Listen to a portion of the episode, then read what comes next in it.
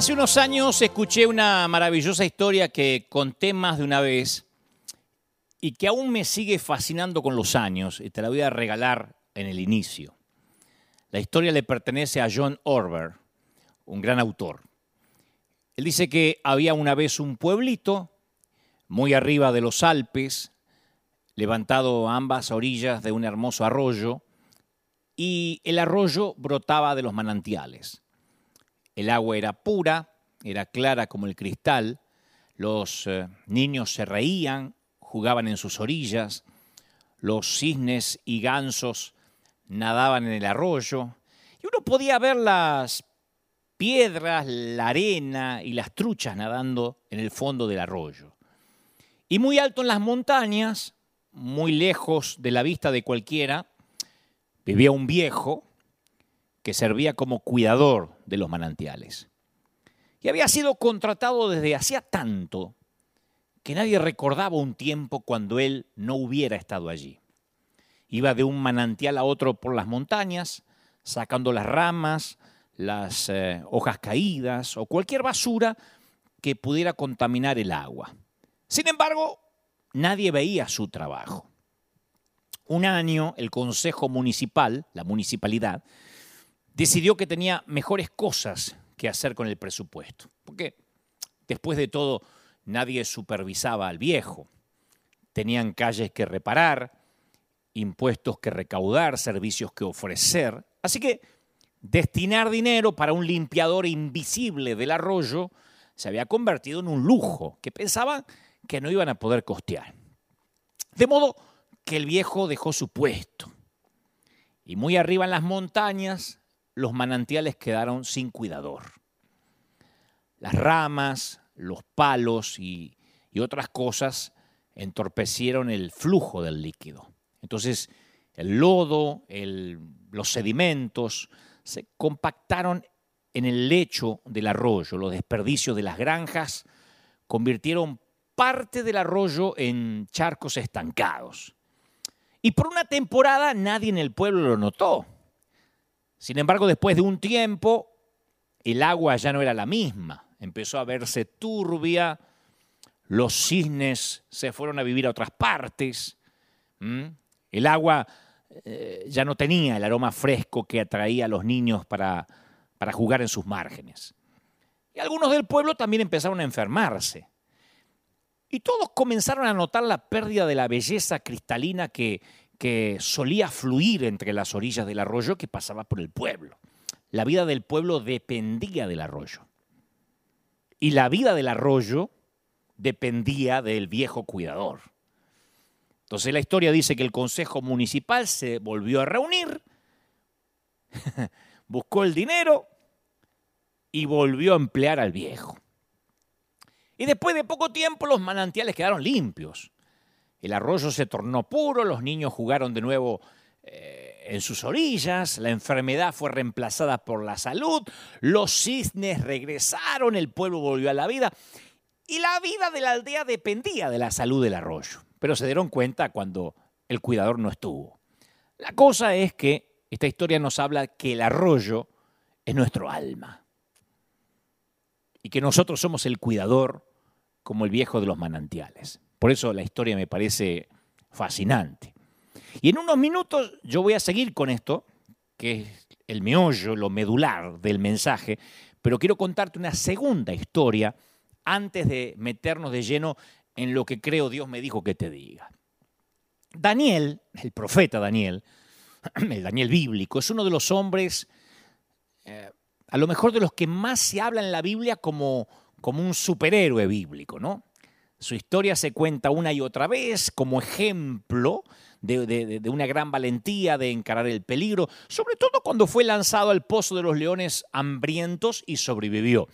La mayoría de los que somos adultos y alguna vez crecimos en el banco de una iglesia, escuchamos esa historia. Yo la escuché por primera vez en la escuela dominical. Así que Daniel fue mi primer superhéroe, antes que cualquiera de Marvel o de DC Comics. Pero lo que curiosamente falta en la historia de Daniel es alguna descripción más eh, exhaustiva de Daniel en ese pozo de los leones. hay 153, 153 versículos que describen la vida de Daniel antes de haber sido lanzado al pozo. Además de un par de versículos en los que Daniel le dice al rey que Dios envió un ángel para que cerrara la boca de los leones, no hay un solo relato detallado de cómo ocurrió eso de los leones, cómo fue el episodio, ¿no? Los guionistas de Hollywood han tenido que tomarse licencias creativas cuando retratan eso en una película, porque no hay detalles. Ahora, pensalo bien. Un hombre que ha sido lanzado a un pozo lleno de bestias salvajes es una historia interesante. Por lo menos para que haya, no sé, dos, tres capítulos. Un capítulo contando los dientes, las garras, el olor, el, miedo, la llegada del ángel. Ahora, ¿por qué no nos cuentan la historia de escena en escena? Hasta en cámaras lentas, en low motion. Yo creo que es porque la valentía y la fe de Daniel en el pozo de los leones no son el propósito eh, fundamental de la historia. Porque cerrar la boca de los leones fue un asunto de Dios.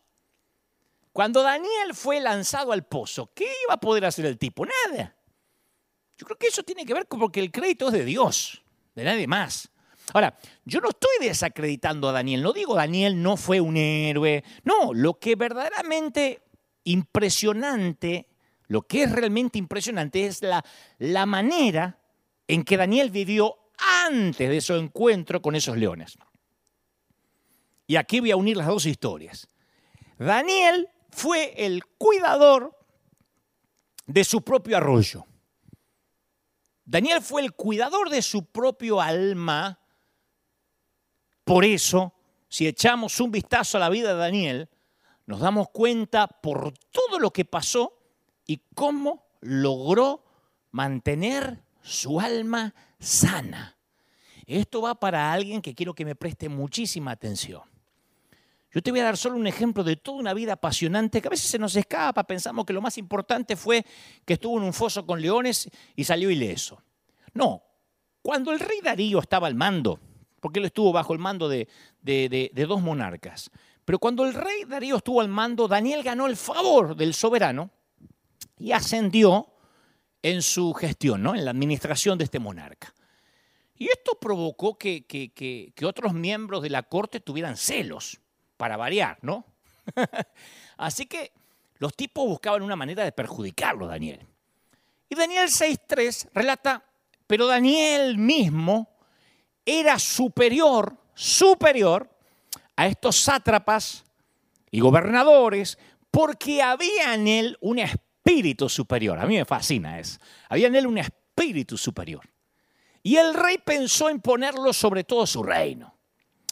Entonces dice las escrituras, los gobernadores y los sátrapas buscaban ocasión para acusarlo a Daniel en lo, en lo relacionado al reino, pero no podían hallar ninguna falta, porque Daniel era fiel. Y dice la palabra, ningún vicio ni falta fue hallado en él. No le encontraron un vicio. lo siguieron 24 horas, no le encontraron un renuncio. No sé si todos nosotros podríamos resistir así un archivo, ¿no? Entonces dijeron aquellos hombres, no vamos a hallar nada contra este Daniel, no hay ocasión para acusarlo de nada. Si no la hallamos contra él en relación con la ley de su Dios, no creo que podamos meterlo en problema. Entonces, imagínate los frustrados que estaban estos tipos, porque eran políticos de, de carrera, eran animales políticos, ¿no? y acostumbrados a ver corrupción en cada esquina, como todos los políticos, bueno, como la mayoría de los políticos, porque siempre hay excepciones a la regla, pero cuando intentaron achacarle a Daniel algo de esa corrupción, no pudieron. El tipo estaba limpio. Entonces buscaron una mentira que hubiese dicho, nada. Buscaron una ley que hubiera violado, una sola ley que hubiera violado, nada. Daniel era impoluto, intachable. Buscaron algún atajo que hubiera tomado. Alguna mordida, como dicen en México, ¿no? alguna coima, nada. Y a la larga se dieron cuenta de que la única manera que podían atrapar a Daniel haciendo algo incorrecto era cambiando las reglas, cambiando las leyes. Ya que retorcido eran los tipos estos, ¿no? Así que fueron donde el rey Darío, le mintieron y lo convencieron para que creara una ley que interfiriera con la famosa devoción a Dios que exhibía Daniel. La nueva ley estipulaba que durante los siguientes 30 días nadie, nadie podía orar a ningún Dios ni humano excepto al rey mismo. Y le tocaron el ego al rey. ¿Por qué no haces una ley porque, para que durante 30 días se te honre? Para que tú seas el único rey Darío al que se pueda orar durante 30 días. Le tocaron el ego al tipo, él dijo, está bien, vamos a hacer las leyes. Dice la palabra que cuando Daniel supo que el edicto había sido firmado, entró en su casa y abierta las ventanas de su cámara que daba hacia Jerusalén, se arrodillaba tres veces al día. tres, no una. Y oraba y daba gracia delante de su Dios como lo solía hacer siempre. Y ahí está. ¡Tac! Bingo, lo engancharon los tipos.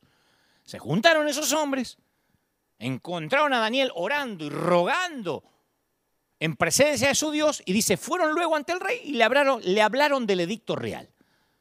Le dijeron, Su Majestad, ¿no has confirmado edicto que cualquiera eh, en el espacio de, de, 30 días pida a cualquier Dios u hombre fuera de ti, oh rey, que sea echado en el foso de los leones. Esa era una letra chiquita que por ahí el rey ni vio.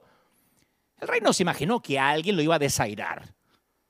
Pero estos tipos que estaban tratando de atrapar a Daniel habían puesto, el que eh, ore a otro Dios va a ser echado al foso de los leones. ¿Por qué aquel grupo de consejeros sabía que la fe de Daniel era la manera de atraparlo? Porque habían visto cómo él cuidaba su alma día a día. Y acá, aunque esto parece una historia casi infantil, de escuela dominical, pero no lo es, hay una excelente frase que aparece varias veces en el libro de Daniel. Y los babilonios, de hecho, esta frase la usaban para describir lo que observaban que ocurría entre Daniel y su Dios, el tipo de relación que, veían en la vida de Daniel. Ellos hablaban del Dios y decían, a quien tú continuamente sirves. Me fascina. El Dios al que continuamente sirves, no ocasionalmente, no esporádicamente, no cuando es conveniente, no cuando no había pandemia. El Dios a quien tú continuamente sirves. Y aquí vamos metiéndonos en lo que creo Dios me dijo que te diga. A veces pensamos que queremos tener una experiencia en el foso de los leones, queremos que Dios nos libere como a Daniel, que Dios haga algo grande con nosotros, ¿no? Todos queremos eso. Un momento en el que Dios llegue de una forma espectacular y tengamos una epifanía y, y no sé, ocurra algo que podamos contar, pero no tendremos la oportunidad de probar la fidelidad de Dios en el foso de los leones, de los leones, hasta tanto hayamos cuidado el alma no vamos a ver a Dios que llega a nuestras finanzas si no aprendimos a confiar en Él, ni siquiera con el 10% de lo que tenemos. No vamos a ver más favor en nuestros trabajos si hemos segregado a Dios de nuestros trabajos. No vamos a, a ver a Dios que nos usa en el colegio si vivimos de modo tal que nadie siquiera sabe en el colegio que creemos en Dios. La clave para vivir una vida cristiana heroica no es tratar de ser Daniel en el foso de los leones. Es tratar de ser Daniel que ora y que cuida su alma antes del foso de los leones. ¿Me explico? Entonces, Daniel no solo sirvió continuamente, Daniel creyó persistentemente. Y es posible que no fue fácil hacerlo. Yo me sospecho que hubo años de, oraciones sin respuestas que hicieron que Daniel sintiera que no le importaba a Dios. No, Daniel tuvo que haber, digo, tuvo que haber orado. Cuando era un niño y Babilonia emergía como una potencia mundial. Habrá orado, Señor, que destruye Babilonia, que no crezca. Cuando Nabucodonosor amenazó al pequeño país de Israel, Daniel tuvo que haber orado para que Nabucodonosor no los derrotara pero Nabucodonosor ganó. Cuando Babilonia tomó en cautiverio a algunos de los mejores y, más brillantes jóvenes de Israel, Daniel tuvo que haber orado para, ser uno, para que no sea uno de ellos. Pero él fue uno de esos adolescentes que tuvo que hacer el largo viaje hacia el palacio del rey babilonio. Entonces, años más tarde, cuando Daniel escuchó sobre un nuevo decreto arbitrario, eh, artero, ¿no? Díscolo, él tuvo que haber orado para que el rey Darío cambiara de opinión, para que no lo hiciera cumplir. Yo creo que oró, pero eso tampoco ocurrió. Hubo temporadas en lo que parecía que todo iba mal en la vida de Daniel y que parecía que Dios estaba lejos de él. Y a mí se me ocurre que habrá sido difícil esos desiertos, seguir creyendo. Es difícil, a ver, es difícil cuidar tu alma cuando orás y Dios no responde, cuando el camino se alarga. Es difícil proteger tu alma cuando parece que Dios se olvidó de tu vida. Pero Daniel siguió creyendo. Por eso mientras era lanzado en el, en, el, en el, foso de los leones, debió haber orado una vez más. Yo creo que dijo, Señor, por favor, salvame. Y esta oración sí la contestó el Señor. Y a mí me gusta mucho ya no te voy a aburrir con esto, pero a mí me gusta, me gusta mucho el intercambio que ocurre entre Daniel y, y, el rey Darío a la mañana, a la mañana siguiente de haber sido por la noche lanzado al foso Daniel. Dice la Biblia que el rey se levantó muy de mañana, fue apresuradamente al foso de los leones y acercándose al foso llamó a voces a Daniel, con voz triste. Le dijo, Daniel, siervo del Dios viviente, el Dios tuyo a quien continuamente sirves. Otra vez, a quien continuamente sirve, no a veces, no antes de la pandemia, continuamente sirves. Te pudo librar de los leones. Y Daniel respondió al rey, oh rey, vive para siempre, desde abajo, desde el foso. Mi Dios envió su ángel. Eso es lo único que, sabemos de la historia, por, por boca de Daniel. Mi Dios envió su ángel y le cerró la boca a los gatitos esto para que no me hicieran daño. Porque fui hallado inocente y aún delante de ti yo no hice nada malo. O sea, a mí me fascina que la obstinada manera de creer de Daniel no solo produjo una milagrosa obra en su vida, sino que su fe, escucha, aplastó la idolatría en la vida de las otras personas. Porque su confianza en Dios dio cabida a que otras personas notaran el vacío de las cosas en las que ellas estaban confiando. Imagínate la cara de los políticos, de los sátrapas, y escuchá cómo respondió el rey Darío. Le salió el tiro por la culata a estos políticos.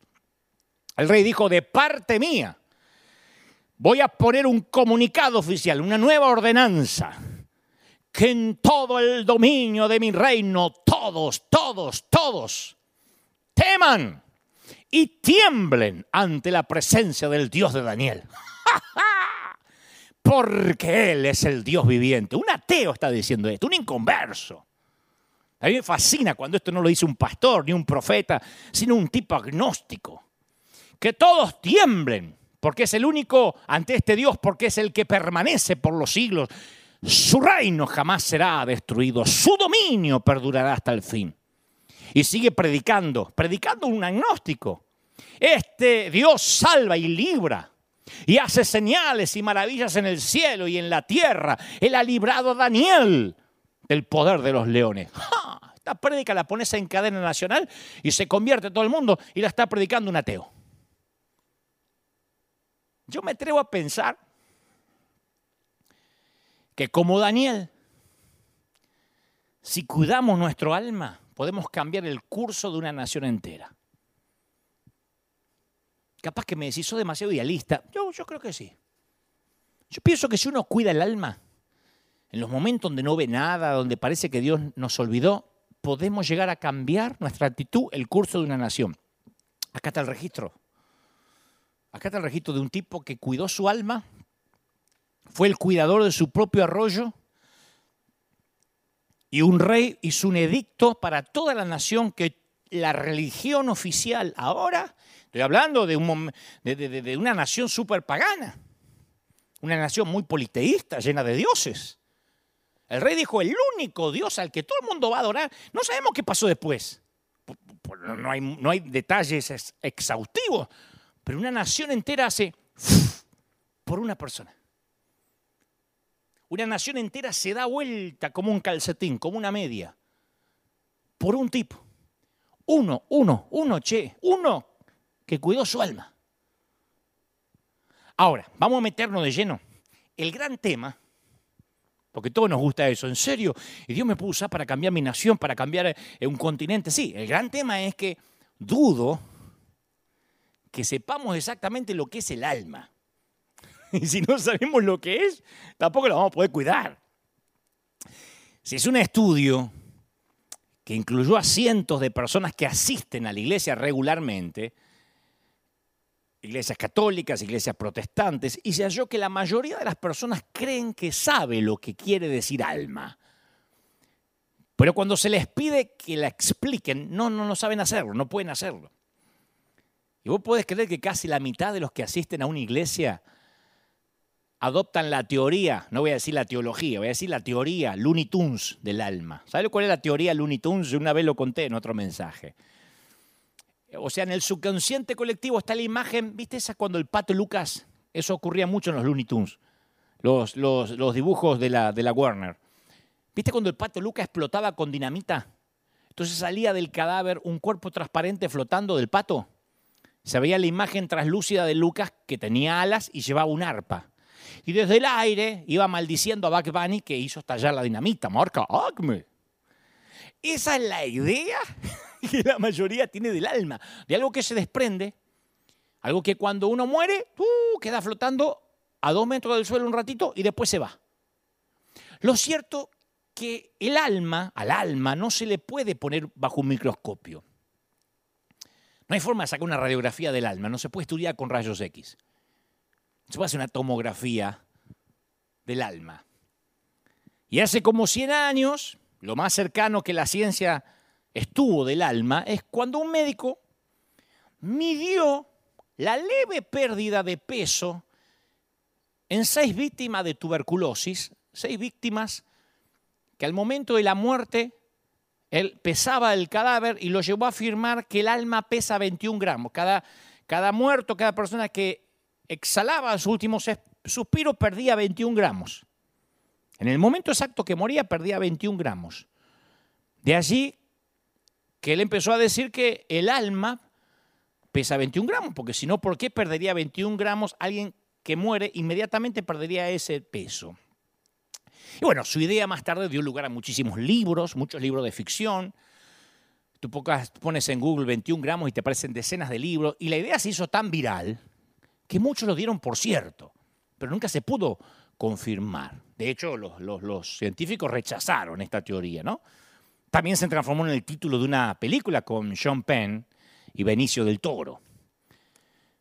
Todos decían, sí, el alma pesa 21 gramos. Hasta le da título a este mensaje. Pero alma, eso que Daniel cuidó, eso que le valió la valentía en el ah, foso de los leones, es la palabra que no va a desaparecer nunca, aun cuando se use cada vez menos. Desde el nacimiento hasta el último reposo, ¿viste? Cuando le dicen a un delincuente que va a la silla eléctrica o que van a, o lo vemos en las películas cuando iban a la horca, le decía que Dios se apiade de su alma. Como que podía haber hecho el peor de los actos delictivos, pero aún así decían que Dios se apiade de su alma, traer un cura, un sacerdote para que bendijera el alma, que era lo último que dependía de la persona. Porque el alma es nuestra primera compañera y nuestra preocupación final. Ahora, se supone que las iglesias sepamos acerca de las almas. Si no sabemos nosotros de las almas, ¿quién va a saber? De hecho, se dice que la señal universal del peligro SOS representa las siglas de la frase salven nuestras almas en inglés, ¿no? Ahora, ¿qué quiere decir que un alma sea salvada? Bueno, de hecho la palabra alma, tanto en el Antiguo como en el, en el Nuevo Testamento, así como en todas las partes del mundo antiguo, a menudo simplemente es sinónimo de, de las personas, de una persona, cuando decimos un alma, ¿no? Incluso en nuestros días resulta interesante cómo, cómo esto no se fue de nuestro vocabulario, cómo resistió los embates de los siglos, ¿no? de los tiempos, de las dialécticas, de los, eh, del folclore de cada país, porque hasta el día de hoy las preguntas sobre los registros de aviones o barcos a veces dicen cuántas almas había a bordo. ¿Cuántas almas había a bordo? La mayoría de las personas no tiene idea en cuanto a de dónde sale esto, pero su origen se remonta al mundo antiguo. Hay algunas versiones que traducen Hechos, eh, Hechos 27, 37, ¿viste? Donde Lucas informa de un naufragio en el que estuvo involucrado el, apóstol San Pablo, y dice, y era el total de los que estábamos en la nave 276 almas. 276 almas, destacando que esas personas eran almas. Ahora, nuestro mundo más actual es como que reemplazó la palabra alma por la expresión mi yo interior, ¿no? Pero no son equivalentes. El yo interior no es el alma, porque, a ver, mientras uno más se, se enfoque en sí mismo, más descuida su alma. Pues fíjate que yo el otro día me sorprendía que la palabra psicólogo proviene de la palabra griega psique, que significa alma. O sea, de eso se debería tratar la psicología. Viste que los ciertos cristianos tienen como adversión a la psicología, no, que eso es una ciencia humanista. No, Sigmund Freud describió que el tratamiento de la psique significa el tratamiento del alma. Pero sin embargo, la psicología empezó a desviarse para tratar o concentrarse en el yo interior. ¿Viste? Y el yo interior, el mi interior, lleva una connotación diferente al alma. Esto quiero que quede claro, si no, no vamos a entender lo que le pasó a Daniel. Enfocarme en mi alma quiere decir ver mi vida bajo el cuidado de Dios, en conexión con Dios, como hizo Daniel. Enfocarme en mí mismo aparte de Dios. Quiere decir perder la conciencia de lo que más importa en esta vida, que es el alma. o sea que la Asociación Médica Americana hace poco citó un estudio que a pesar de cómo en los últimos tiempos ha crecido la, la profesión relacionada con la salud mental, que no ocurría hace un siglo atrás, las personas están más vulnerables a la depresión más que nunca, a pesar de que hay muchos tratamientos las personas son más afectadas por la depresión. ¿Por qué? Bueno, hay un, psicólogo brillante, se llama Martín Seligman, que no tiene ningún interés religioso, ¿eh? porque no, no, no, no, no, nunca se confesó como un, religioso, pero él tiene una teoría. Él dice que esto, esto de, de que la gente cada vez es más depresiva es porque él cree que hemos reemplazado a Dios por algo diminuto, una unidad diminuta que no puede soportar el peso del significado del alma. ¿Sabe por qué reemplazamos a Dios por una unidad pequeña que se llama el yo interior? O sea, el error es hacer que nuestra vida gire alrededor de nuestro ombligo. ¿Me seguís? Y mientras más nos obsesionamos con nosotros mismos, más descuidamos nuestro alma. Y vos fíjate que todo nuestro vocabulario refleja esto. Si estás vacío, necesitas eh, realizarte a vos mismo. Hay libros. Si estás estresado, aprende a cuidar de vos mismo. Si tenés una entrevista de trabajo, ¿qué te dice? Tenés que creer en vos mismo. Si vas a un salón de tatuaje, tenés que aprender a expresarte. Si querés tatuarte una cucaracha gigante, tatúatela, porque tenés que aprender a expresarte vos mismo. si alguien se atreve a criticarte, tenés que amarte a vos mismo. Si no te salís con la tuya, tenés que defenderte vos mismo. Tenés que ir a una cita amorosa, sé vos mismo y ella va a caer así, ¡pac! de nalgas. Si sos vos mismo, ella va a caer rendida o él ante tu autenticidad. Y a la, pregunta es, ¿qué tal si ser yo mismo es un desastre? ¿Qué sé si no, si no te gusta cuando te mira al espejo? ¿Qué haces si no te gusta tu voz mismo? ¿Eh? Si tu, tu voz mismo es un desastre ferroviario, ¿qué haces? Nuestro problema es que este mundo no nos enseña a prestarle atención a lo que sí importa. Entonces, repartimos currículums, hojas de vida, que son una crónica de lo que hemos logrado, no de lo que hemos llegado a ser. Es una crónica de lo que hicimos, no de lo que somos. De ahí que la gente toma identidad de lo que hace y dice. Soy médico, es que yo soy pastor, soy ingeniero, soy ama de casa. No, no sos eso, eso es a lo que te dedicas. Esto, esto, nos viene metiendo en la cabeza desde chiquito, nos van programando, nos van cableando así. ¿Qué se le dice a un nenito? ¡Uh! Cinco años cumpliste, ¿qué vas a hacer cuando sea grande? Y el nene dice, voy a ser. Como si su oficio fuera el alma. ¿Cómo que vas a hacer? Hipopótamo, ¿qué va a ser? Va a ser un ser humano, tiene un alma. Pero no le decimos a qué te vas a dedicar, qué vas a hacer cuando seas grande. Y el chiquito va creyendo, vamos creyendo que vamos a hacer lo que hacemos, no lo que somos. Y el mundo entero nos impide cuidar nuestro alma, no nos, es como que atenta contra que seamos los cuidadores de nuestro alma. Mira, Jesús contó una historia sobre esto, porque vos podés decir, bueno, Daniel está en el Viejo Testamento. Mira, resulta de tanta importancia que es la primera vez que se registra en el Evangelio de Marcos, esta historia, y la única que interpretó Jesús por completo para sus discípulos. Viste que Jesús eh, contaba parábolas, pero no las interpretaba, que cada uno decía, el que tiene oído, que oiga. ¿No? El que le da la, el que le da la altura intelectual, que interprete.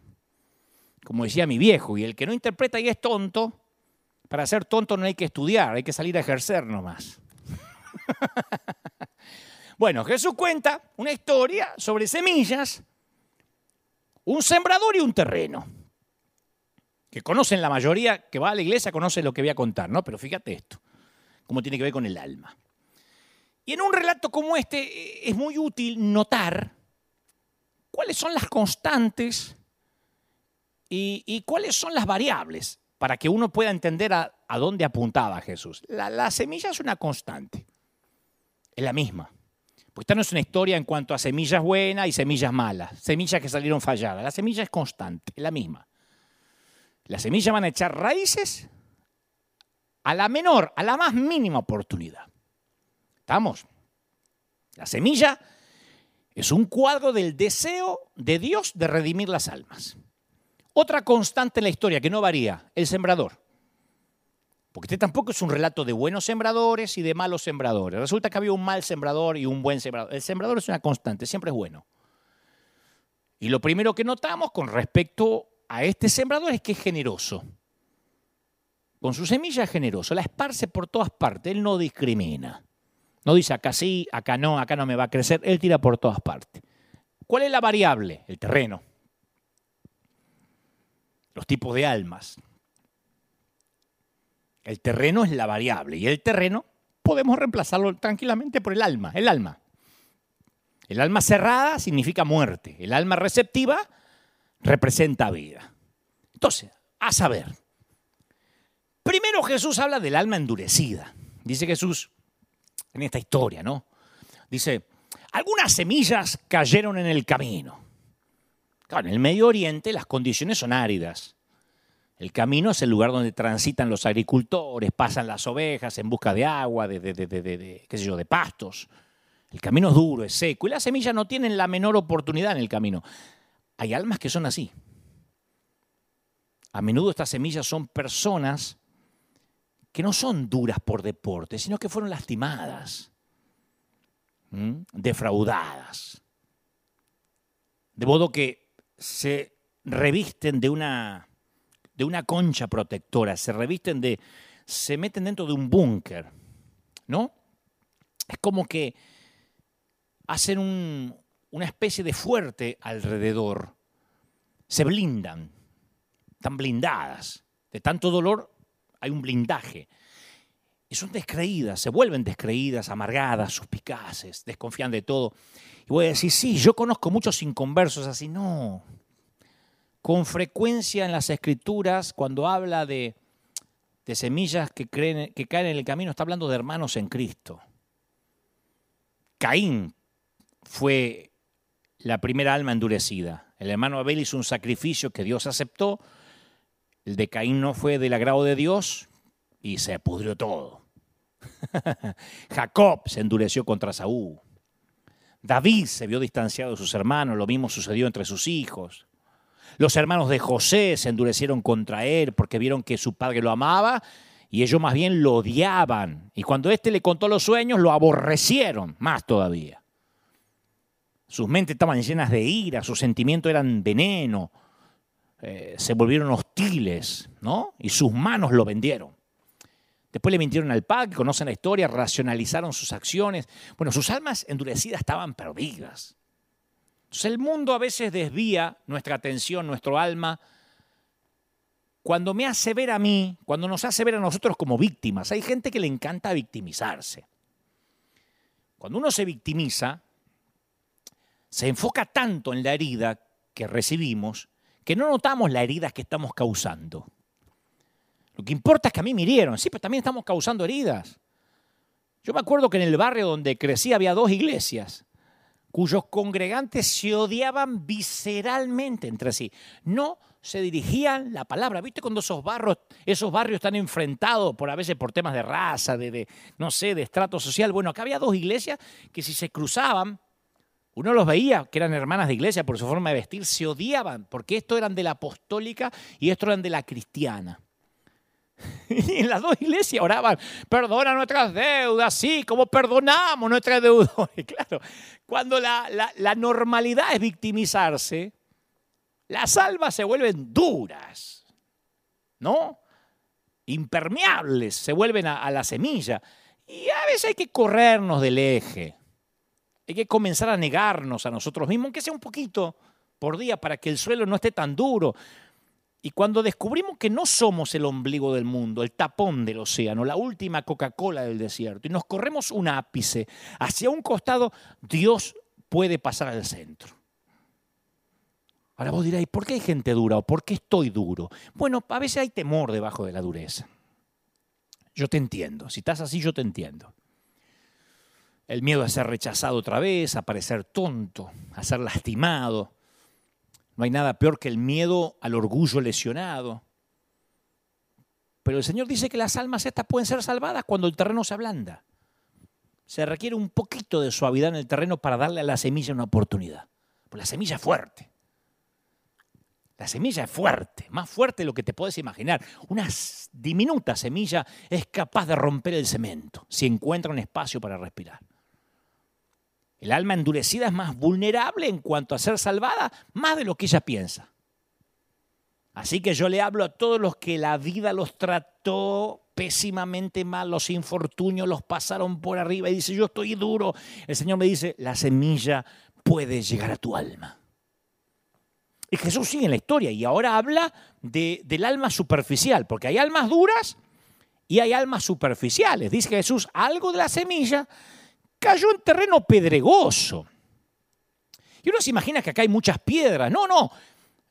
Existía una delgada capa de terreno cultivable, pero como había roca sólida abajo. De modo que la semilla por ahí tuvo vida hasta que el sol salió. No obstante, según dijo Jesús, la vida se secó rápido debido a que el suelo era muy delgadito para echar raíces profundas. Y eso es lo que hace el mundo, conspira contra nuestras almas. El mundo continuamente va a querer que tengamos vidas superficiales. Richard Foster dice, la superficialidad es la maldición de este nuevo siglo. Superficialidad. Yo creo que la necesidad desesperada del alma no es de más inteligencia, de más talento, de más entusiasmo, es de profundidad.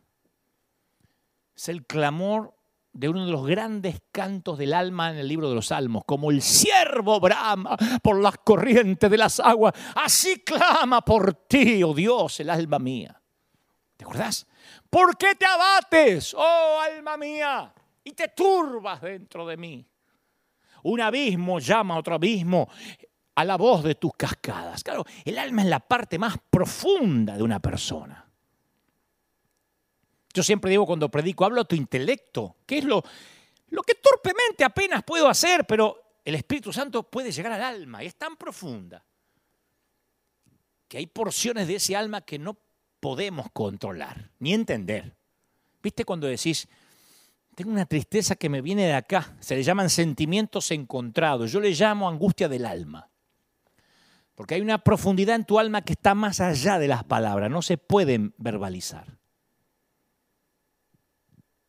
Y uno puede vivir gran parte de la vida navegando en lo playito, ¿eh? poco profundo. Y de repente pasa una crisis, que puede ser un nacimiento, que tenés un bebé en las manos por primera vez, una muerte, arrojar un puñado de tierra sobre un ataúd, y ahí te, te agarra el sentimiento de la profundidad, ¿viste? Ahí es cuando hasta el ateo dice, qué bárbaro, ¿eh? No somos nada. Pero qué barbaridad pensar que estaba vivo. Ahí es cuando de pronto dejan la vida superficial. Claro, porque la vida se vuelve superficial cuando mis intereses no van más allá de mí mismo.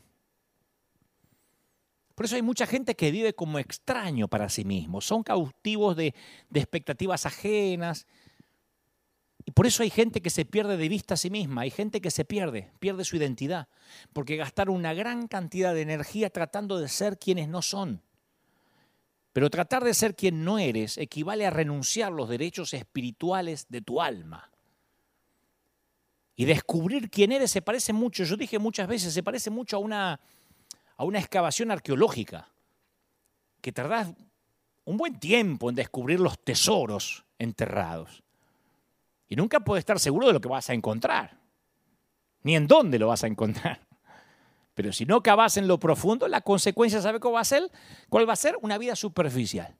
Yo siempre cuento que tenía una tía súper superficial. Digo, porque ella se reía de todo, eh, nunca tenía conversaciones profundas, de todo tenía una frasecita, Hola tía, ¿cómo te va? Bien, bien. ¿Cómo llevas la viude? Bien, bien, bien. Ella siempre estaba simpática. Me decía, voy a decir, pero a lo mejor era feliz. No. Era porque se le veía a los ojos la tristeza del alma, pero se había acostumbrado a mantener charlas superfluas. Era una extraña para sí misma. Y si uno es un extraño para sí mismo, ¿cómo va a tener intimidad con los demás? ¿Cómo vas a conocer a los demás si ni siquiera te conoces a vos mismo? Acuérdate que la superficialidad es la peor forma de hipocresía. Yo dije un montón de veces desde que comenzó la pandemia, ¿sabe dónde más fingimos? Acá, en la iglesia.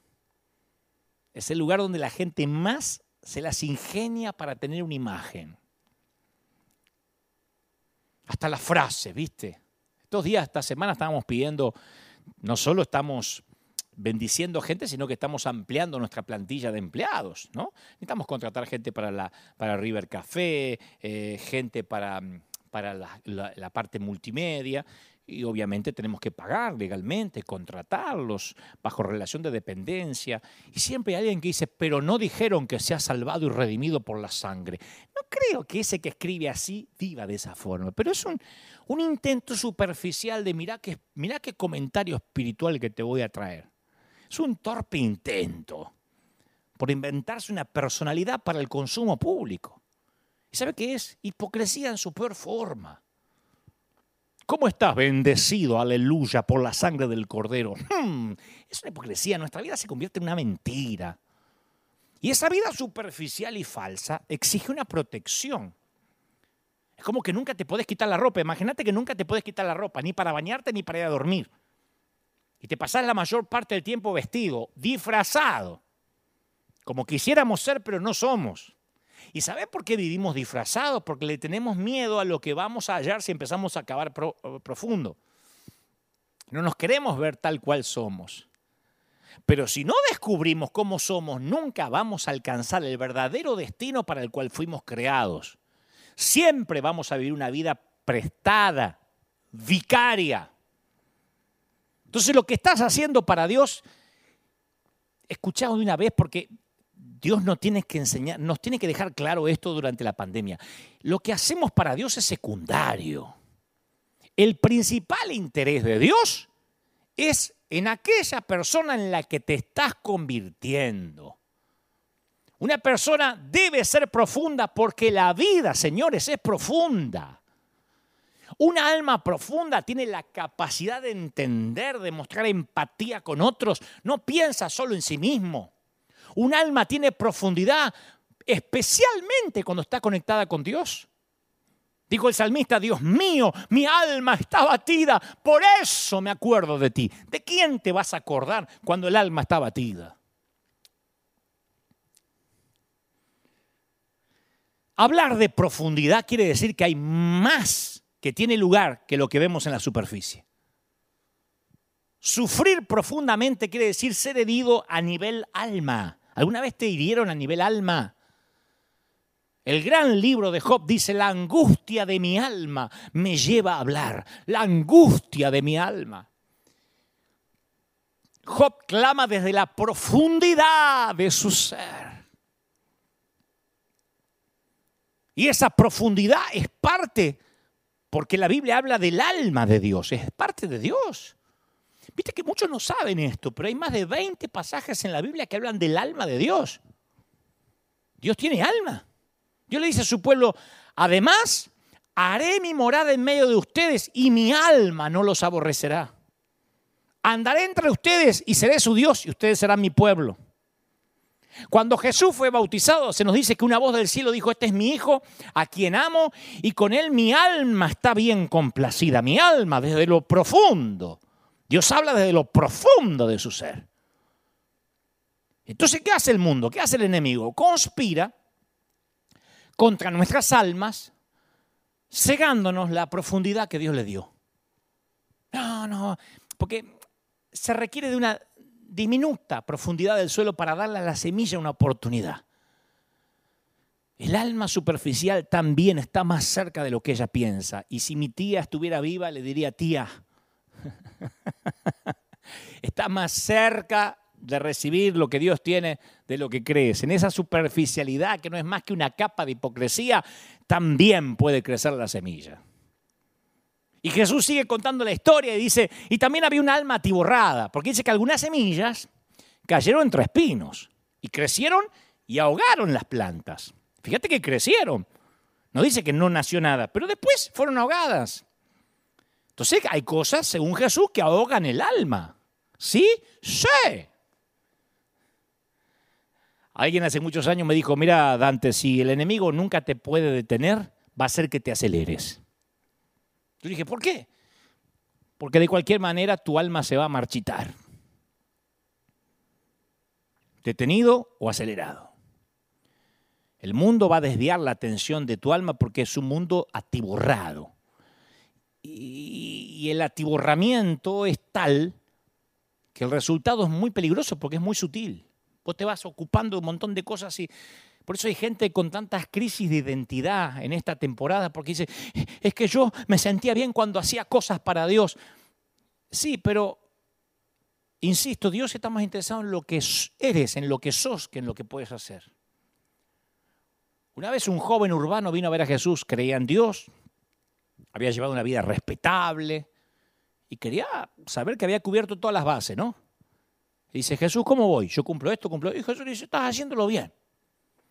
Y este profesional, que por ahí era abogado, andás a ver, se encontraba a punto de marcharse cuando Jesús le dice, casi en tono casual, ¿no? Que había un detalle que le faltó. Dice, hey, flaco, ¿por qué no vas, liquidas todos los bienes? Haces un lindo cheque a nombre de River Church. y todo lo que tenés se lo mandas a River para que sigan haciendo Misión Granero, Proyecto Honra. Y vos vení, viajá liviano conmigo, agarrate un carrión con tres calzones par de media y vamos, un desodorante, todo lo que va a necesitar para andar conmigo. Y ahí tu alma va a ser salvada. Y el tipo se quiso morir. Porque el alma atareada, atiborrada, se apega a las cosas.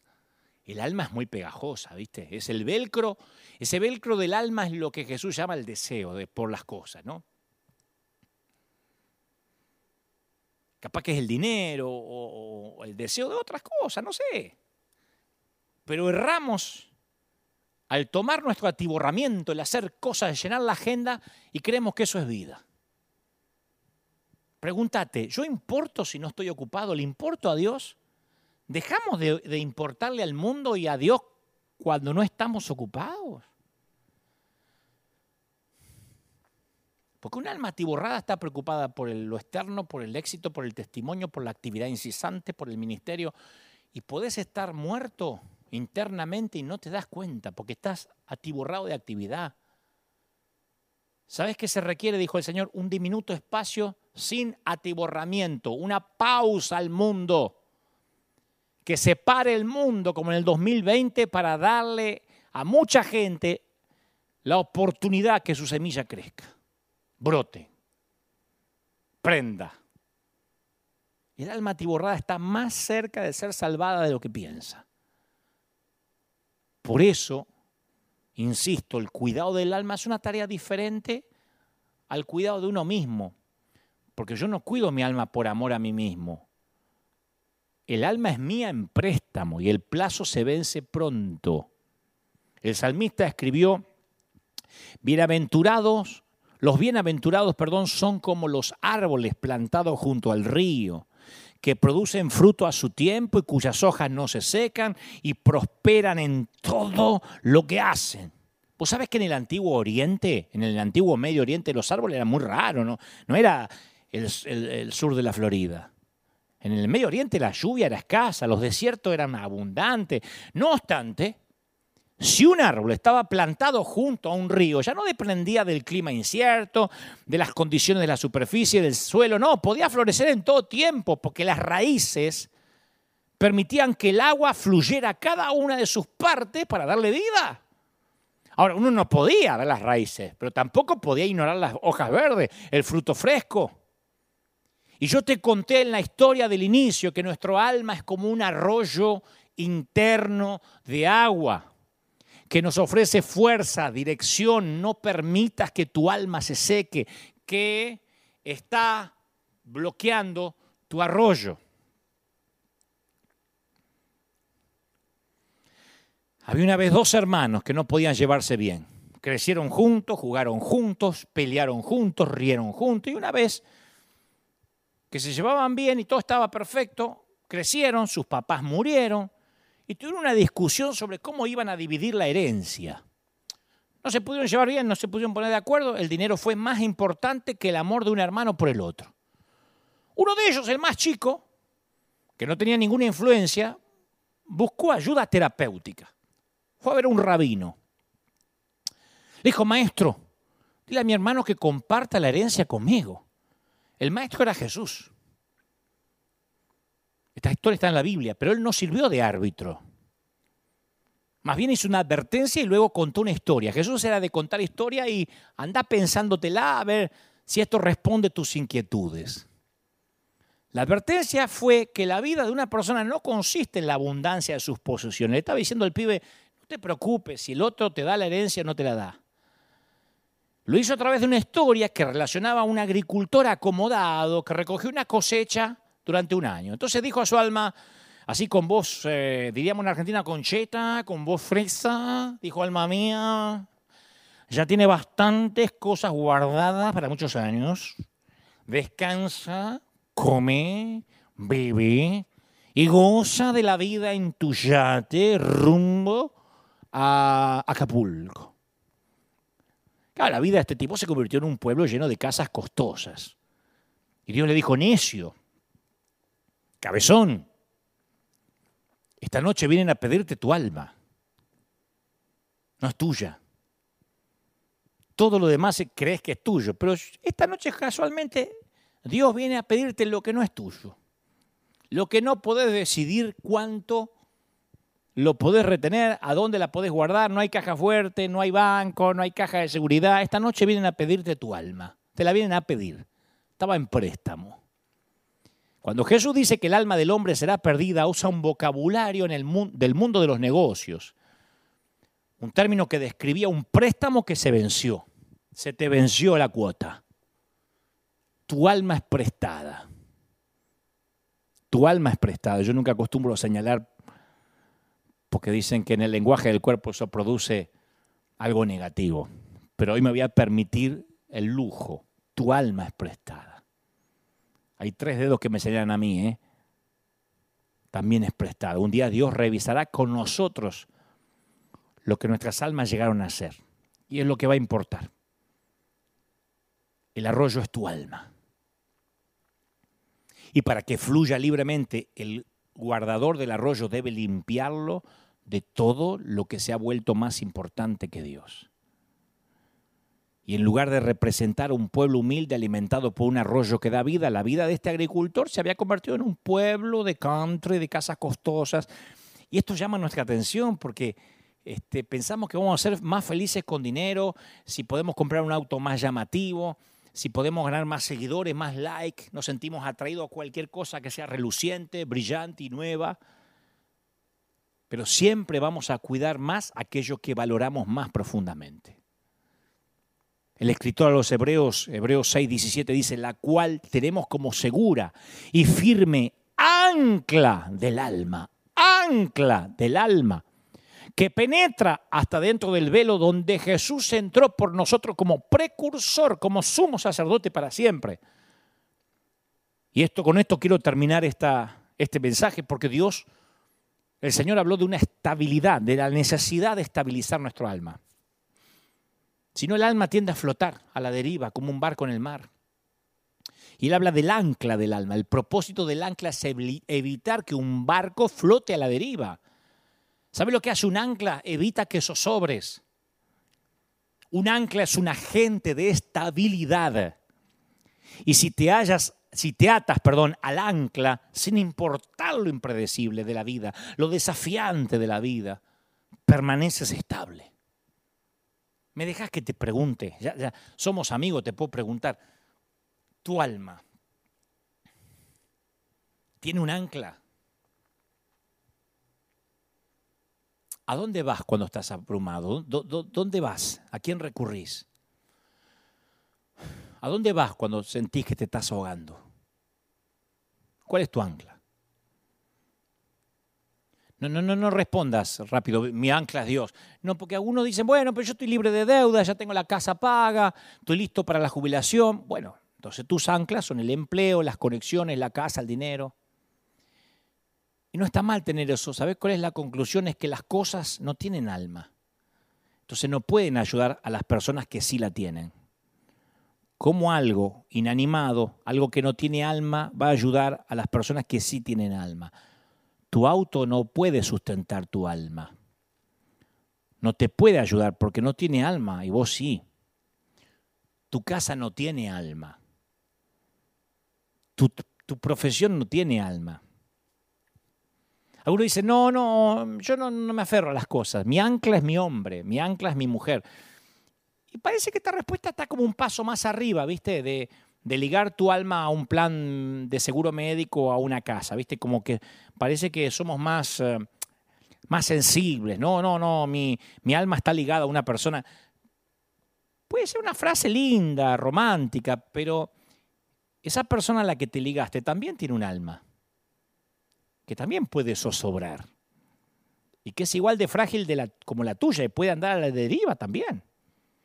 ¿Viste que cuando se habla de amor hablamos mucho del alma? En la película Jerry Maguire, el personaje de Tom Cruise le dice a su chica, tú me completas. Y yo me pregunto, ¿una persona en realidad puede completarla a la otra? Porque muchas personas entran al matrimonio pensando que su pareja va a ser la fuente de estabilidad. Y terminan lastimados. ¿Sabes por qué terminan lastimados? Porque estaba mal puesta la expectativa, porque se decepcionan mutuamente. Te puede amar, pero no puede ser tu ancla. Lo podés, la podés amar, pero no puede ser tu ancla. Entonces ahí vienen los reclamos, vos nunca me apoyás, es que vos tampoco me apoyás a mí, y se convierte en un duelo donde ninguno de los dos baja la pistola primero. Yo no estoy feliz con vos, no me satisfaces, y vos tampoco. El problema no es la falta de amor capaz, sino las expectativas imposibles. Es la creencia que nuestro alma puede encontrar estabilidad, felicidad anclándose a otro alma humana. Es una locura. Porque si Rose se agarra de DiCaprio en vez de agarrarse de la tabla, se hunden los dos. Jack, deja, Jack se va a hundir. Agarrate de la tabla y no de Jack, porque se van los dos al fondo se atan el uno al otro y terminan los dos naufragando. Yo pensé que me ibas a salvar. No, yo pensé que vos me ibas a salvar a mí. El problema es que no, podemos, no nos podemos salvar unos a otros. Yo le vivo diciendo a nuestra congregación que vienen con la idea de que, pastor, a usted que Dios lo escucha tanto, usted que está tan ungido. Y, los pastores nos gusta eso. A veces decimos, sí, por eso yo estoy en el altar. Por eso se arman esos líos cuando decimos, acá en River no hay altar.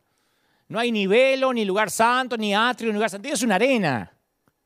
Ay, ¿por qué subió al altar fulano? Y yo digo, no hay altar, si no yo no podría estar. Pero a los ministros les gusta eso de que yo estoy en el altar y ustedes no tienen el testimonio y la vida para estar en este altar. Y la gente te va alimentando eso. Y a veces te dicen, pastor, usted que está ungido, que yo no te voy a salvar a vos y apenas no puedo salvarme a mí, mira si voy a salvar a otro. Ay, tóqueme, tóqueme. ¿Qué, qué te piensas que yo te voy a tocar y te va a pasar algo? Yo creo en la imposición de manos, en orar por el otro, pero, no, pero creyendo de que Dios lo va a hacer. Yo no puedo salvar a nadie, sino, yo mismo no me puedo salvar. Necesitamos anclarnos a algo con un alma.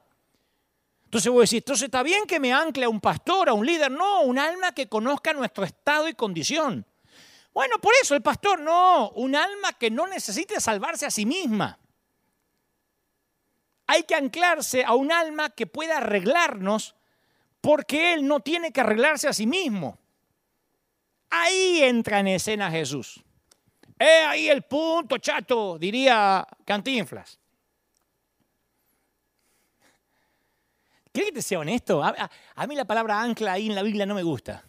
A mí me hubiese gustado que dijera el helicóptero del alma. Yo soy tu helicóptero del alma. Porque hay una tormenta con la escalerita así. ¡Cuélgate! ¡Sí, señor! ¡Sácame de aquí! Y te eyecta. Me gustaría escapar, no anclarme. Porque el ancla implica que me voy a quedar justo donde estoy.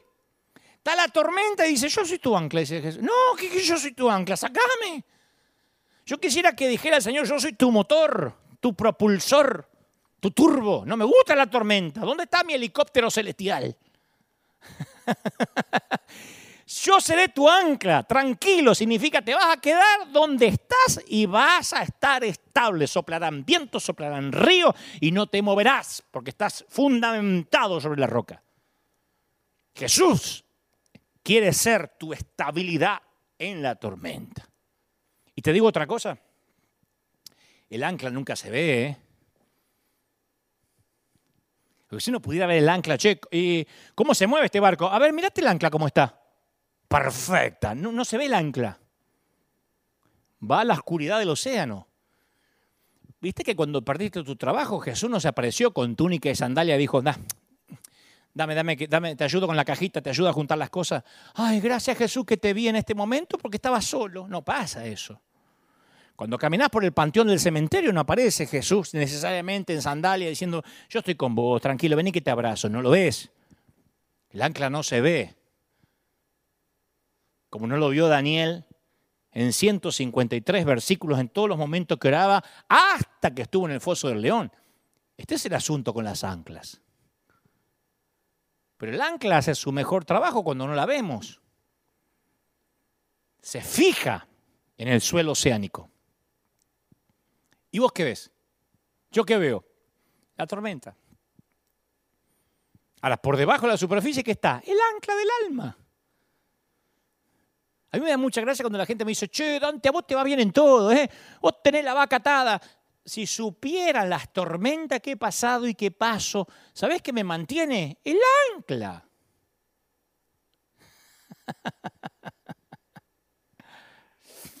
Mira, ya casi nos vamos y yo te voy a regalar una última historia. Empecé con una historia y te voy a regalar otra para, para despedirnos. Aunque te confieso que más que una historia es una carta. Es una carta de alguien que, que necesita decirte algo. Y ya me voy, ya, ya te dejo. Creo que no hay que agregar mucho, solo voy a orar. Pero es la carta de alguien que necesita decirte algo, ¿no? No es el Señor ya te he transmitido lo que el Señor quería que te dijera. Esta es una carta de, otro remitente. La carta dice más o menos así. Te estoy esperando. Soy tímida. Terriblemente tímida. Incluso soy tímida perteneciendo a la persona más ruidosa que puedas conocer. No tengo la capacidad de gritar, solo puedo susurrar. Y a veces hay gente que en toda su vida no me nota. Pero estoy aquí, esperando. No me encuentro en la superficie. Tienes que excavar, escuchar y mirar con paciencia para encontrarme. Pero te hablo. Hablo mediante tu confusión, mediante tu espera, mediante tu dolor. ¿Viste cuando tartamudeas, cuando dices algo que no querías decir? Eso que le llaman el acto fallido. Ay, se me salió de... Se trata de mí. También se trata de mí cuando contemplas por la mañana una puesta de sol, esos actos diminutos sagrados que a veces das por común. Cuando te tienta la carcajada de un bebé. O escuchas música y sentís un nudo en la garganta. Sí, soy yo la que te hace llenar los ojos de lágrimas. Ese poder sí lo tengo. Pero cuando estás adicto a algo, soy yo la que está encadenada. Cuando el sol se queme, la luna se transforma en sangre y el universo se derrita, yo voy a permanecer aquí. Te advierto que puedo ser herida, perdida, rechazada o redimida. Bueno, tus circunstancias en realidad importan para tu felicidad menos de lo que piensas. ¿Sabes lo que hace tu felicidad? Mi salud. Mi salud es lo que hace que tu vida sea un cielo o un infierno. Y mi querido, mi querida, no te puedo asegurar si realmente peso 21 gramos, porque al cabo es irrelevante. Tampoco te puedo dar garantía si algún día voy a mirar tu cuerpo inerte desde en una cama eh, desde dos metros del suelo. Solo puedo asegurarte que tu vida, tu felicidad, tu salud mental, espiritual y emocional dependerá pura y exclusivamente de lo que hagas conmigo y cómo me cuides. Ya adivinaste, ¿no? Y claro, soy tu alma. Soy tu arroyo. Y tú, y vos, sos nada menos que el cuidador. No lo olvides. Vamos a orar. Padre, he transmitido lo que creo me has dicho a este tu pueblo, a este tu ejército, a estos tus obreros de primera línea. Me he calibrado conforme tu corazón y he hablado torpemente al intelecto, que es donde puedo llegar como mensajero, como orador. Pero tú has llegado donde yo jamás pude ni podré, y es el alma. Has hablado al alma y a lo profundo. Yo te pido que tú seas el ancla de esas almas perdidas. Te pido que a las almas superficiales, atiborradas, ahogadas, endurecidas, tú seas el ancla como en la vida de Daniel. De modo que cuando estemos en el foso de los leones, de la enfermedad, de la crisis financiera, del desatino, de la traición, del desarraigo, podamos decir, Dios estuvo conmigo porque durante toda mi vida he cuidado mi alma. Oro por todos mis amigos católicos, ateos, agnósticos, hermanos bautistas, pentecostales, reformados, calvinistas, arminianos. Oro por los episcopales, oro por los testigos de Jehová, por los adventistas, los mormones, oro por los testigos de Jehová, por, por la gente que acaba de acceder ahora a esta transmisión y dice, ni sé de qué se trata, pero necesito estabilizar mi alma. Alma cansada, no desesperes, dice una canción. Confía en Él. No te entregues. No baje los brazos. Te ama el Señor. ¿Cómo no te va a amar el Señor si en sus manos te tiene esculpido, mi viejo? ¿Cómo no te va a amar el Señor, princesa, si te tiene esculpido en sus eh, muñecas? Y si tuviera una billetera, estaría tu, tu fotografía allí. ¿Cómo te ama el Señor? cómo te habla el Señor, cómo quiere restaurar tu alma, tu vida. Nunca sabremos si pesa 21 gramos o no.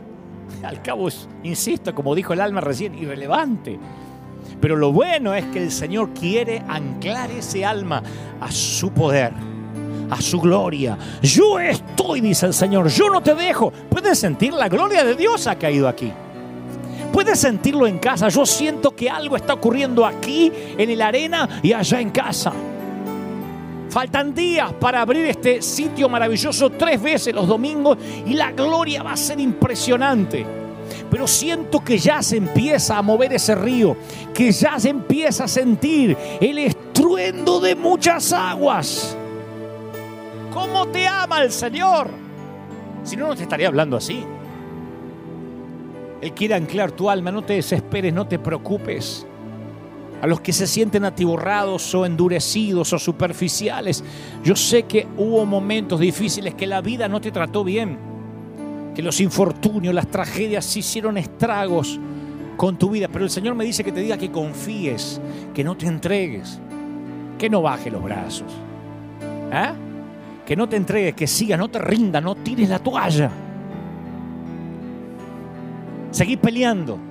Hacé como Rocky Balboa cuando decía, "Ah, todavía no escucho la campana. Sigue peleando hasta que escuches la campana. No tires la toalla. Da pelea, no te entregues. Dile, Señor, yo quiero que mi alma esté anclada a ti. Y aunque vengan momentos difíciles, momentos de tormenta, tu alma se mantenga. Es Dios quien se va a llevar el crédito. Es el ancla el que se va a llevar el crédito, aunque no se vea. Pero la gente va a ver el barco, la- el navío estable. La nave insignia estable. ¿Qué crees que mantuvo esta nave insignia, River Arena, durante toda la pandemia como graneros del mundo? ¿Qué crees que hizo que estuviéramos más prósperos que nunca? ¿Qué crees que lo hizo? El liderazgo de este torpe este, piloto, de este torpe conductor de un timón que por providencia divina está. No, una estrategia pensada por un board o un comité. El ancla mantuvo la nave insignia. Y vinieron vientos, y vinieron pandemias y cuarentenas y el barco y River se mantuvo. El río vino, sopló los vientos, vino, soplaron olas, se puso bravo, pero el, el- el- el barco se mantuvo, el navío estuvo firme. Porque el ancla es Jesucristo. Si tocas fondo, tienes que saber que en el fondo está Cristo. Lo peor que te puede pasar, ¿qué es? Y tocar fondo. ¿Y cuál es el problema? Si en el fondo está Cristo, y si en el fondo está Cristo, te va a levantar el Señor. Te ama el Señor. Bendigo a los que están recibiendo a Cristo por primera vez, a los que hacen la oración de arrepentimiento. Lo único que tienes que hacer es decir, Señor, perdóname, líbrame, quiero ser nueva criatura, quiero que todas las cosas sean hechas nuevas y Dios lo va a hacer. Te bendice el Señor. Gracias por estar ahí, mi querido. Gracias por conectarte. Gracias por hacer este mensaje viral, por ponerle like, porque mueve todos los algoritmos de YouTube y llegamos a más gente. Que Dios te bendiga. Gracias por sembrar. Gracias por tu fidelidad. Gracias por tu semilla. Nosotros nos encontramos aquí dentro de siete días, como siempre, Dios mediante, como estamos hace más de un año aquí firme como talón de oso y nosotros te deseamos que tengas un gran cierre de domingo y una mejor semana. Hasta la próxima. Dios te bendiga.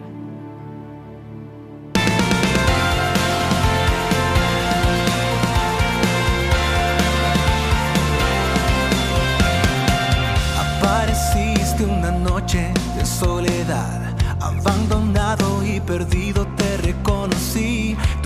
diciéndome no temas, yo estoy aquí. El Padre me envió por ti y me curaste las heridas, me sanaste mi Jesús. Todas mis cargas las dejaste allí en la cruz. Algo tan grande no lo puedo comprender. Oigo tu dulce voz diciéndome una y otra vez. Oh, oh, oh, oh, eres bienvenido, eres amado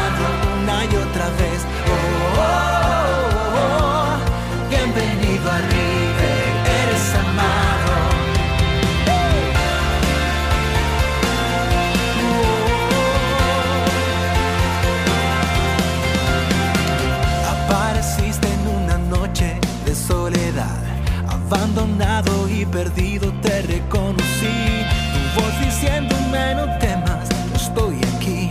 El Padre me envió por ti. Y me curaste las heridas, me sanaste mi Jesús. Todas mis cargas las dejaste allí en la